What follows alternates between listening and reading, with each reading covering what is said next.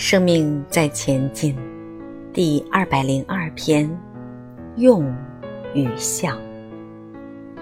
昨天我讲了，如果只想当个好人，最大的奖赏就是让他成为一个好人。可是另一个看见是什么？对只想成为好人的这个认为，最大的惩罚就是成不了圣贤或者更好的人。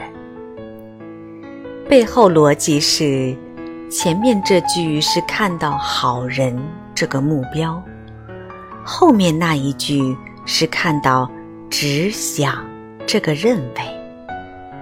一个是看到目标这个相，另一个是看到只想这个认为的心智模式的因，这就是果，受限于因。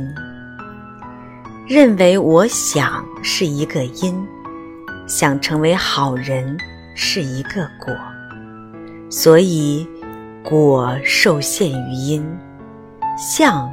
受限于心之作用，目标是人，受限于希望期待。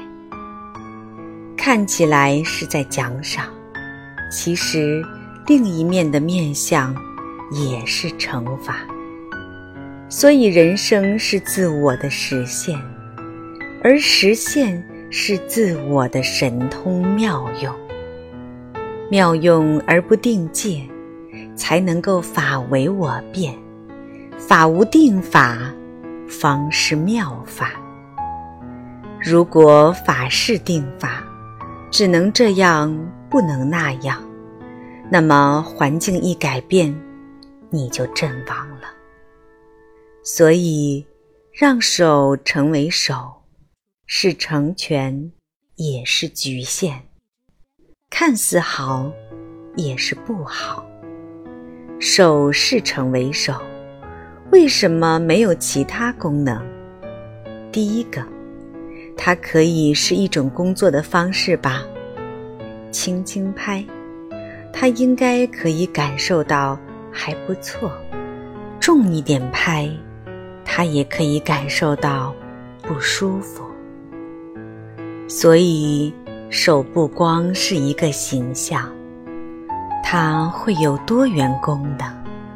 如果手只是拿东西吃的，却失去了沟通、表达、安抚的作用，是成全也是局限，来自于使用的人。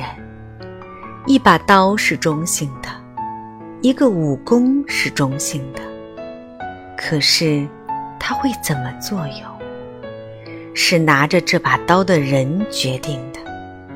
他可以杀人，可以救人，可以切菜，可以砍柴，可以盖房子。所以法是中性的，就看使用法的人如何。为什么东方中国传统文化很重视德性？没有德却有武功。会危害武林，没有德却拥有武功秘籍，会危害武林的。还记得那个电影叫《卧虎藏龙》吗？那个章子怡演的玉娇龙，她得到了口诀，她得到了舞剑的方式，可是她的心智是不健康的，所以她就会危害武林。这时候，武当山的道长李慕白出来。他不是为了追回他的清明剑，也不是为了要拿剑谱，而是他居然有这种生命能力。那我就助他一程，传他心法，让他恢复德行就好，他就可以善用法门了。这时候，魔就变佛了。我不用把它灭掉，我不是看到魔就把它灭掉，我是降魔，然后让它成佛，这是东方人的慈悲。